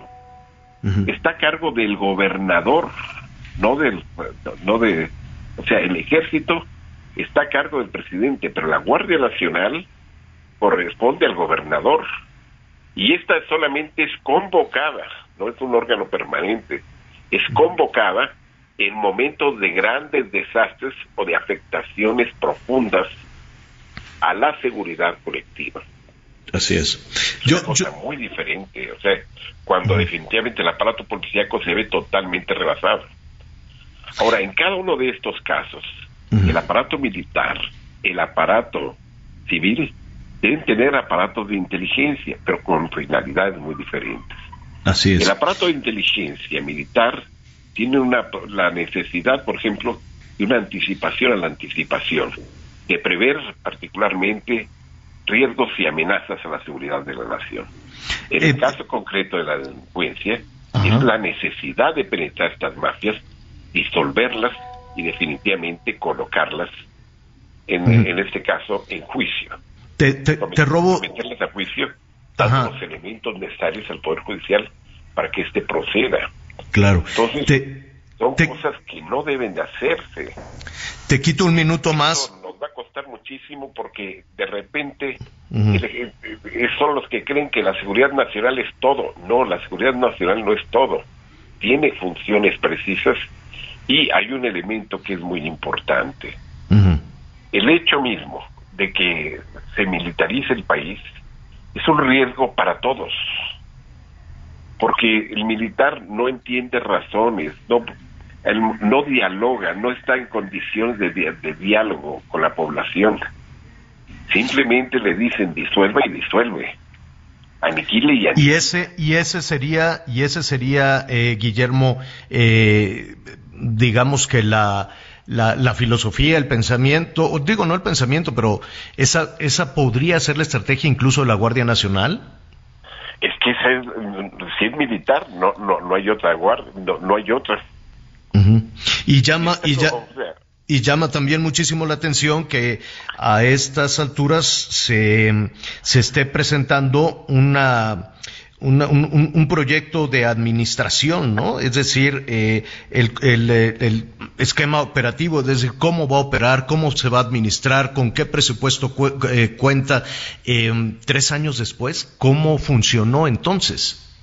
Mira, ve- veámoslo donde ya está esto operando, donde se ha metido el ejército indebidamente. Aduanas, migración, otras cosas que se ha metido el ejército, a construir aeropuertos, a construir el tren Maya, a construir refinerías. Definitivamente el ejército está sobreexpuesto y esto le va a costar definitivamente una serie de limitaciones dentro de un año, 11 meses, que este régimen termine. Eso es lo que no se está viendo. O sea, hay, mu- hay una cortedad de miras que definitivamente si uno mismo, o sea, me he dedicado mucho tiempo a, y conozco mucha gente del ejército, los puntos de vista son no, no muy agradables. La gente se da cuenta de que se está metiendo al ejército en todo. Guillermo. es algo indebido. Guillermo, te, agradezco muchísimo tu análisis y, eh, y quisiéramos eh, continuar en esta, en esta comunicación contigo. Veremos qué es lo que sucede en las próximas horas y, también el manual de operación, ¿no? Cómo, cómo en adelante la Guardia Nacional eh, operará, bajo qué eh, no necesariamente bajo qué eh, esquema operativo, sino en qué momento. Quién, para proteger a quién, o, será para enfrentar al crimen organizado, o, será para enfrentar al delincuente común, o será para enfrentar a quienes están robando a las personas en el transporte público. Todavía hay mucha confusión en ese, en ese tema que nos gustaría seguir platicando contigo si nos lo permites. Con el mayor gusto, no hay ningún problema porque cada uno de estos tiene protocolos específicos que de alterarlos vamos a alterar demasiadas cosas y vamos a meternos con la vida civil. Te agradezco muchísimo. Es el doctor Guillermo Garduño Valero, profesor investigador de la Universidad Autónoma Metropolitana. Muchísimas gracias, doctor. Encantado de saludarte. Gracias. Oigan, em, vamos rápidamente a, em, vamos a hacer una pausa. En un ratito más le vamos a, le vamos a decir de eh, lo que está sucediendo en Hidalgo. Ya tienen allá un nuevo gobernador. Em, y mire, hay unos integrantes de la familia michoacana Miguel, les acaban de dar 60 años de cárcel. 60 años de cárcel, operaban en Michoacán, operaban en el Estado de México y les acaban de dar estas, eh, esta sanción, 60 años de cárcel. Ahorita, también te voy a platicar de la sentencia que recibieron los responsables del secuestro y homicidio del niño Martín. ah, perfecto. regresando de la pausa, platicamos. Muy bien, hacemos una pausa y volvemos. I'll always be less than zero. Oh yeah. You tried your best for me, I know. I couldn't face you with my darkest truth of all. Conéctate con Ana María a través de Twitter, arroba Anita Lomelí. Sigue con nosotros. Volvemos con más noticias. Antes que los demás. Heraldo Radio, con la H que sí suena y ahora también se escucha. Todavía hay más información. Continuamos.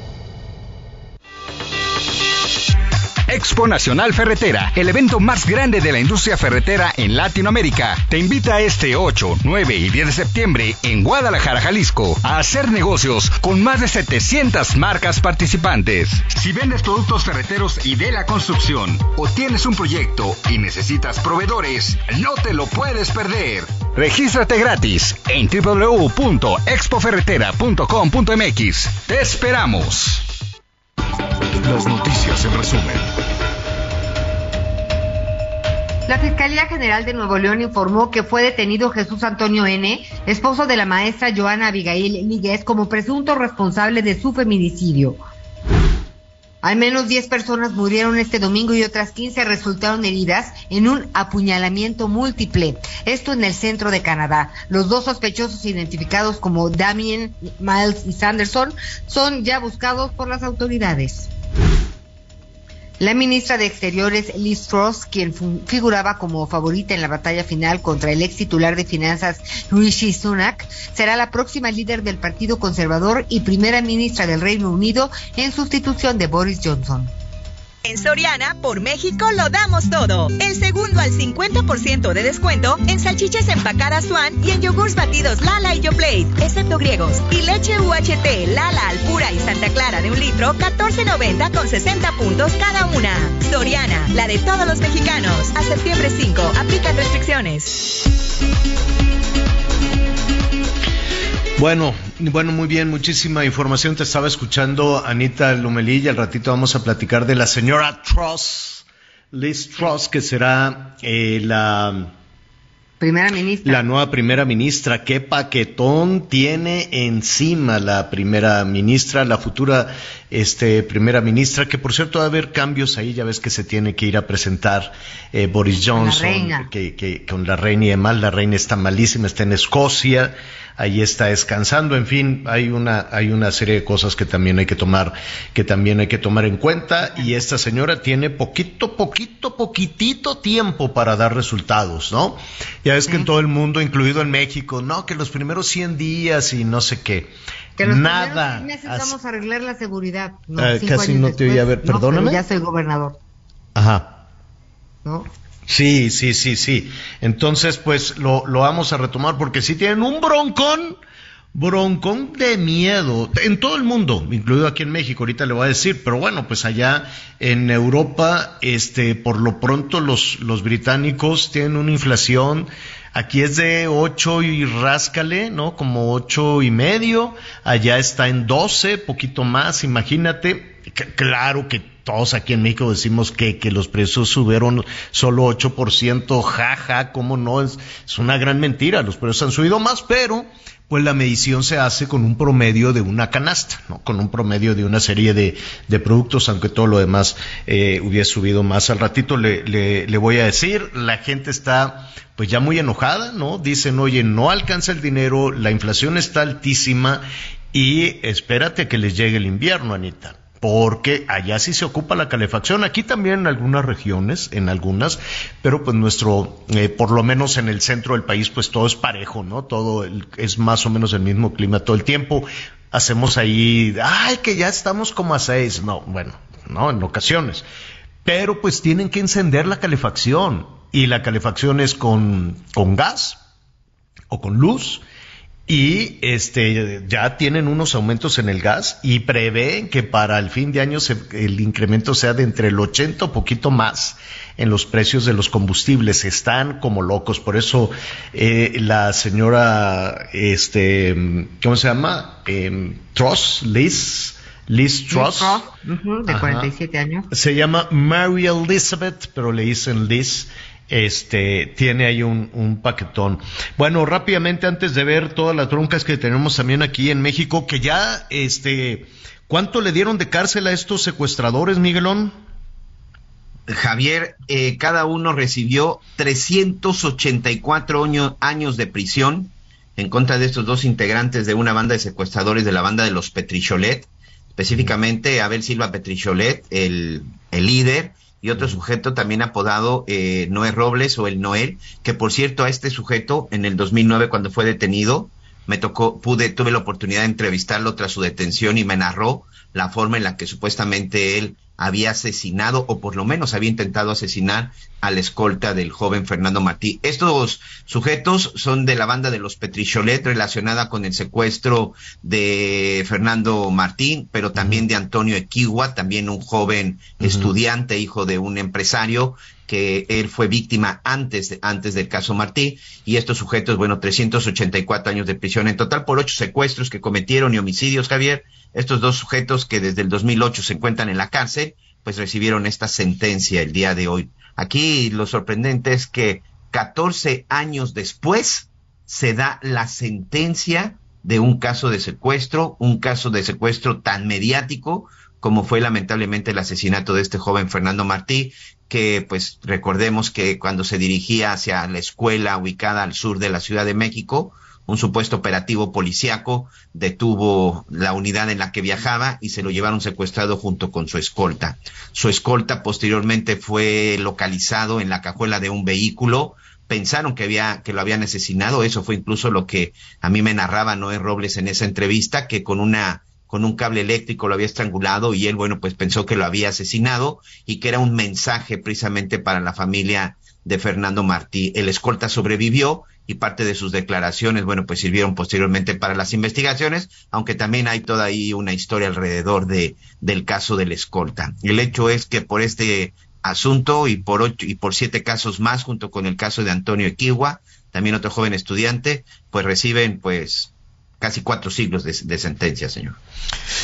Qué, qué tremendas historias, ¿no? Que, que de pronto nos han perseguido, ¿no? La violencia, los secuestros, el crimen nos, nos sigue persiguiendo desde hace tanto, tanto tiempo, pues ya se van a pasar el resto. Son dos, son dos los, los sentenciados, ¿no? Y ya se quedarán ahí. Los que salieron ahorita en esta sentencia ya han sido sentenciados otros, pero en el caso de Abel Silva Petricholet, que era el jefe, de los Petricholet y Noé Robles, quien supuestamente era el encargado de cuidar a los secuestrados y supuestamente de asesinar principalmente a los escoltas y a los choferes, son los que están recibiendo esta sentencia hace unas horas, Javier. Bueno, ahí está. Le hablaremos también de otra sentencia muy alta, otra banda de, a otra banda de secuestradores en un, en un ratito más. Bueno, eh, hace un momento platicaba con Anita entonces de todas las expectativas que se han generado en Inglaterra, en el Reino Unido, a propósito de esta nueva primera ministra, Liz Truss, eh, eh, más allá del nombramiento, ella es muy joven, desde luego, tiene, eso sí. 47 años. Sí, tiene 47, pero una carrera política bien, bien afianzada, independientemente de, este tema, hay unas expectativas enormes alrededor del trabajo que tenga que hacer de manera urgente porque los eh, ingleses, pues, los británicos le están pasando muy mal como, pues, como el resto del mundo. Platicaba también eh, hoy, hoy en la mañana en Europa, pues en Europa están hay un gran nerviosismo por los niveles de inflación, por la carestía, por el tema de la guerra, porque se viene un infierno, eh, un, un, invierno, perdón, un invierno complicadísimo con el precio de los combustibles. En fin, ¿y qué quiere que le diga, por ejemplo, de países como Turquía? Que pues ya tienen una inflación superior al 80%, pues ya es una vacilada eso, ¿no? Están como los argentinos, que eh, eh, gobiernos van, gobiernos vienen, hacen marchas, hacen de todo, eso sí, muchos discursos y luego vienen a México a encabezar desfiles como si fueran un ejemplo, cosas por el estilo, y tienen un desastre económico, un tiradero brutal en la, en la economía. En medio de todo esto, la verdad es que los mexicanos en ocasiones somos pues un poquito optimistas, ¿no? Siempre pensamos que a alguien le está pasando peor que nosotros, ¿no? Y, y, más o menos le llevamos en términos de, de optimismo. Esto puede medirse, ¿eh? esto tiene también eh, alguna, alguna medición, no como el índice de, de felicidad, sino en, eh, en términos de el INEGI lo que hace es que mide la confianza del consumidor. ¿Y qué es esto de medir la confianza del consumidor? Saber si puedo gastar, si no puedo, si no puedo gastar, este, si puedo salir a consumir, a comprar, pues no se crea usted que, que, cosas como de político, no, no, no, cosas que, pues que se requieren para, para la casa y que haciendo sumas y restas las parejas, las jefas y jefes de familia dicen, ¿sabes qué? Pues no alcanza. ¿Cómo andamos en este tema de la confianza del consumidor con los datos que esta mañana muy temprano dio el INEGI? ¿Cómo los podemos interpretar? Le agradezco muchísimo a Alberto, Alberto Aguilar, columnista, comentarista, toda una, una referencia en los temas financieros y económicos de nuestro país. ¿Cómo estás, Alberto? Qué gusto saludarte. Hola, Javier, qué gusto saludarte. Como siempre, Anita, igualmente también un gran Hola, Alberto. ¿Cómo están? Bien, pues, Alberto. Dime. Justamente lo que mencionas del índice de confianza, la verdad es que es una herramienta muy útil para, para medir nuestro ánimo, ¿no? Este, y, y, bien lo dices, Javier, que se utiliza. Eh, ¿Sabes qué, Alberto?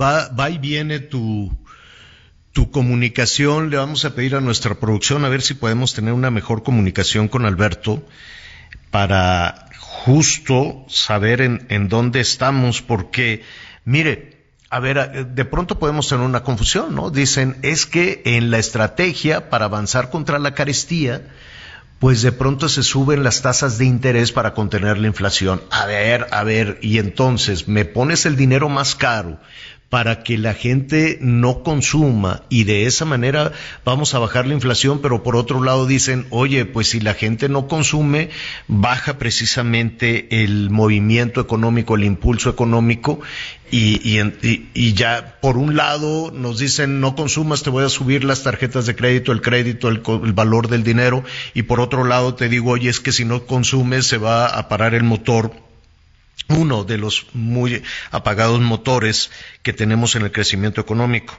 Ya tenemos, listo, ya, ya, ahora sí te queríamos escuchar con toda atención, Alberto. ¿Qué nos decías, eh, perdón la interrupción, de la confianza de los consumidores mexicanos? Este, te decía que esta es una herramienta muy útil para eh, medir el tenor, el ánimo que tienen los, eh, los consumidores y es una herramienta que se utiliza no solo en México, sino en el mundo para ver cómo andamos. Y hoy justamente, Javier, se acaba de dar a conocer el dato de, de, agosto, la encuesta de agosto. Y bueno, pues este, me parece que va muy en línea, Javier, con pues lo que ha sido el comportamiento en el último tiempo, porque pues ahora cayó 0.4% eh, en el comparativo anual, o sea, mes con mes, eh, pues eh, el crecimiento es 2.1%, pero hay una caída desde hace ocho meses, eh, el índice de confianza va en descenso desde hace ocho meses. ¿Y qué nos dice esta encuesta, Javier? Bueno, pues nos dice, como bien lo dices tú, Javier, pues, cómo está el ánimo para, para comprar en los próximos meses, ¿no? Y pues todo está por abajo del, del 50. En este índice, hay que decirlo, Javier, todo lo que está por abajo del 50 es pesimista. Si estamos arriba del 50, quiere decir que hay cierto optimismo. En los últimos tiempos, los, los datos de este, esta medición han estado por abajo del, del 50. Ahora está en 40 puntos.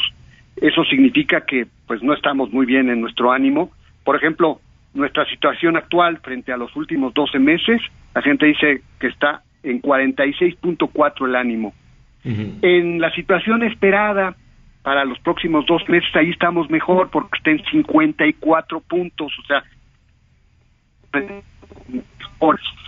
hay que eh, podría haber mejoría, no, yo creo que somos muy optimistas los mexicanos, porque la verdad, pues la situación que está complicada, esto se refleja, de otro de este índice de confianza en donde se le pregunta a la gente, oiga, ¿va a comprar algún mueble? ¿Va a comprar alguna televisión? Eh, ¿Va a comprar alguna tabla, algún electrodoméstico, alguna computadora? Y la, la respuesta es 23.1%. Este es un índice y como digo, 50, pues más o menos estamos tablas. Arriba de 50 hay algo de optimismo y abajo de 50 estamos mal. Entonces, 23.1 quiere decir que la gente pues no va a comprar. O sea, no puede comprar. ¿Por qué? Pues, porque, no alcanza y no hay dinero. Eh, y no hay dinero. Así es. La inflación, Javier, en la primera quincena de agosto fue 8.66%, 8.62, perdón. El consenso de los analistas esperaban 8.5 y no se espera que baje en el resto del año. Se está esperando una inflación de 8.2, 8.3, 8.4. Y bueno, si la inflación está alta, pues ya sabemos lo que sucede menos consumo. ¿Y, qué, ¿Y qué pasa si dejamos de comprar? ¿Qué pasa, si deja, ¿Qué pasa si dejamos de comprar? ¿Qué pasa si dejamos de consumir? Bueno, pues eh, la economía va a crecer menos, eh, Javier. una de las variables importantes es el consumo, la otra variable importantísima es la inversión, que es la inversión que realiza el sector público, el sector privado. Y también en esa variable, lamentablemente, estamos muy mal, Javier. El nivel de inversión actual está sobre, eh, digamos, el parámetro que se tenía en 2008. Entonces, pues la verdad no no está muy bien. Sí, el empleo, empleo se ha mejorado, pero la precarización está ganando menos, hay mayor subempleo, y todo esto, Javier, pega al consumo. Mencionabas el alza de las tasas de interés. Bueno, es que no hay otra receta para detener el tema de la inflación. Hay que subir las tasas desde el punto de vista monetario para que al subir las tasas la gente deje de consumir crédito y al dejar de tener, llegar a, accesar al crédito, supuestamente la teoría dice que esto debe detener la inflación. Creo que para el próximo año todavía estaremos con un proceso inflacionario alto, Javier, lamentablemente, y con un crecimiento que no va a mejorar porque este año terminaremos sobre 1.6, probablemente el próximo año andaremos sobre 1.5, y lamentablemente, pero ya mencionabas el mundo, Javier, las expectativas no son favorables, nuestro mm, principal referente para nosotros es Estados Unidos y lamentablemente pues hay indicios de que probablemente la economía de los Estados Unidos podría estar en recesión. Y todo este bueno. deja de comprar. Alberto, te agradecemos muchísimo, te agradecemos muchísimo este comentario. Si nos permites, a lo largo de la semana, este, seguiremos contrastando también, sobre todo lo que sucede, como tú muy bien lo señalas, con los Estados Unidos. Y bueno, me queda muy claro que las jefas y jefes de familia, pues son muy sabios y atienden al sentido común y dicen, oye, pues ahorita no estamos para comprar. Sí, habrá que, tomas una decisión, ¿no? No, no es que dejes de consumir, sino que vas ajustando tus presupuestos a lo primordial, ¿no? Lo primordial estuvo en el regreso a clases, ya veremos si nos podemos dar un gusto, un gustito en septiembre, un gustito de un pozole, un gustito de una noche mexicana, ya, eh, que, que parece frivolidad, pero no, también cuenta en el ánimo de los, de los consumidores. Alberto, te agradezco mucho. Para servirte, Javier, como siempre, un verdadero placer y gusto saludar al auditorio. Mm, gracias, gracias, Alberto. Oigan, eh, atención, nuestros, eh, nuestros amigos en, en Oaxaca, en Guerrero, eh, con este tema de las lluvias, eh, mire, cuando es un huracán y ahí viene el huracán y ya pasó el huracán y entonces estamos ahí todos atentos y nos movilizamos y, eh, que en ocasiones pues tiene un saldo blanco, cosa que felicitamos. Pero cuando son las lluvias no se crea, también empiezan a cobrar víctimas en diferentes estados. y de pronto pues se le atribuye de nueva cuenta a la naturaleza, no es que la crecida de los arroyos, no, pues es que el deslave mucho cuidado con mucho cuidado con toda esta situación. Yo sé que Protección Civil en diferentes eh, localidades hacen un esfuerzo, pero no saben cómo, ¿no? Quieren hacer un esfuerzo y si te dicen no salga de su casa, pero si se inunda la casa, pero si se inunda el camino, pero si eh, llegar a un albergue, en, fin, eh, hay un descontrol ¿no? enorme con muchísimos municipios y protección civil, porque ellos mismos son damnificados, porque me queda claro que los presidentes, las presidentas municipales, sus familias, las instalaciones municipales, las escuelas, y dicen, ¿y dónde vamos a poner el albergue?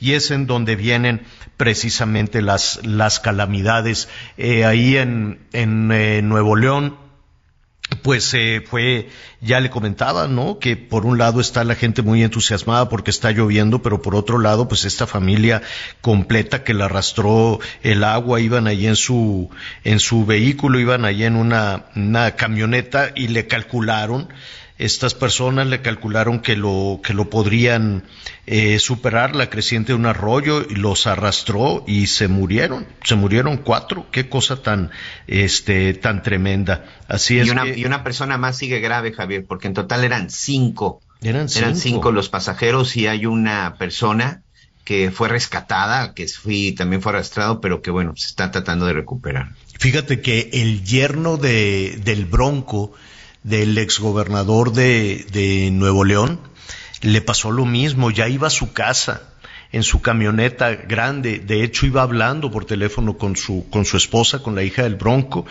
y dice, pues esto está inundado, le voy buscando por acá, yo creo que les iba diciendo, ya un, pues un poco asustado, no, por respeto, pues desde luego no, no tenemos la versión de lo que iban platicando, y lo arrastró el agua y se murió al, yerno del, del, Bronco. Lo arrastró el, arroyo y, se murió, sí, Anita. Y estoy impresionada de, del espectro tan grande de este, bueno, pues tormenta tropical, Javier, porque pues se habla de Oaxaca, Guerrero, luego en Sinaloa se empalma también con el huracán Key. Este, y, y por un lado y por el otro, mucha agua, que como tú decías al principio, pues es una bendición en muchos sentidos, pero seguimos con el tema de si nos vamos al albergue, nos quedamos, si tenemos nuestros documentos, eh, pues los que debemos de tener mínimo para salirnos de nuestra casa. Nadie queremos dejar nuestra casa, por supuesto, a la intemperie, pero muchas veces es mucho mejor estar en el albergue, en donde hay. Pero el asunto, el asunto para muchos eh, localidades, Anita, tienes toda la razón, es ¿quién te garantiza que el albergue, que, tengan un espacio para un albergue? Porque son comunidades muy pequeñas con una, con una infraestructura pésima que por más que les digan ahí viene, desde la semana pasada aquí estuvimos avisando de dos fenómenos. Desde el jueves, viernes de la semana pasada, cuidado, así se forman, así se forman. Y mira tú, ¿no? Cuatro días, tres días después, pues vienen ahí también esas, esas calamidades. Y tiene razón, irse con lo elemental, buscar un lugar alto, Esperemos que en estas localidades tengan una escuela, una parroquia, una iglesia, un algo que se convierta en albergue. Nadie la pasa bien en un albergue. Todos eh, cuando hemos estado en estas coberturas, pues nos ha, nos ha tocado. Entonces, pues sí, sí es muy difícil. Eh, sobre todo preguntar con antelación, ¿no? Oye, están diciendo que viene un huracán, entonces vaya usted con su presidente, con su presidenta municipal y diga, a dónde nos vamos a ir, ¿no? También se vale, como tú dices, Anita, eh, empezar a presionar a las autoridades. Fíjate, Javier, Anita, que eh, les platico desde mi experiencia, que estuve yo, pues, en la Ciudad de México, radicando toda mi vida en la Ciudad de México y que ahora que estamos en el sureste. Y aquí precisamente platicábamos porque ahorita, bueno, pues como ustedes saben, es una temporada de huracanes. Durante el fin de semana tuvimos este bastantes lluvias y vientos, pero nada que represente un riesgo. Y aquí pues la gente se preocupa y se, y se espanta mucho, sobre todo gente que, que llega de otros lados por las temporadas de huracanes.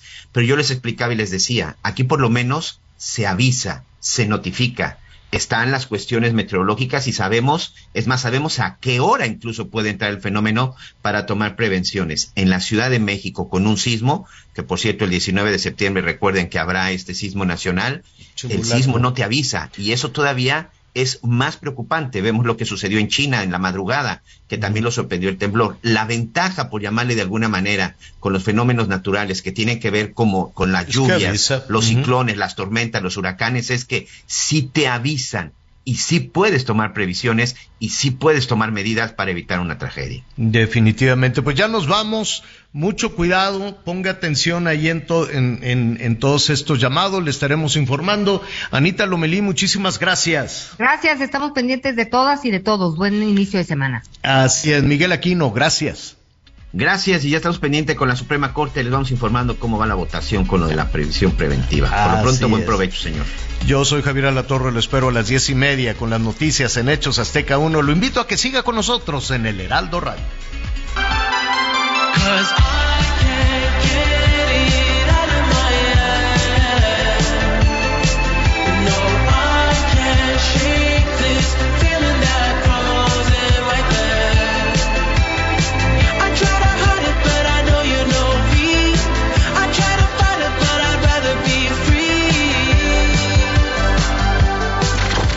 Gracias por acompañarnos en Las Noticias con Javier La Torre.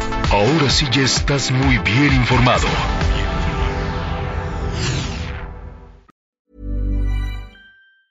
Even on a budget, quality is non-negotiable. That's why Quince is the place to score high-end essentials at 50 to 80% less than similar brands. Get your hands on buttery soft cashmere sweaters from just 60 bucks, Italian leather jackets, and so much more. And the best part about Quince, they exclusively partner with factories committed to safe, ethical and responsible manufacturing. Elevate your style without the elevated price tag with Quince. Go to quince.com/upgrade for free shipping and 365-day returns.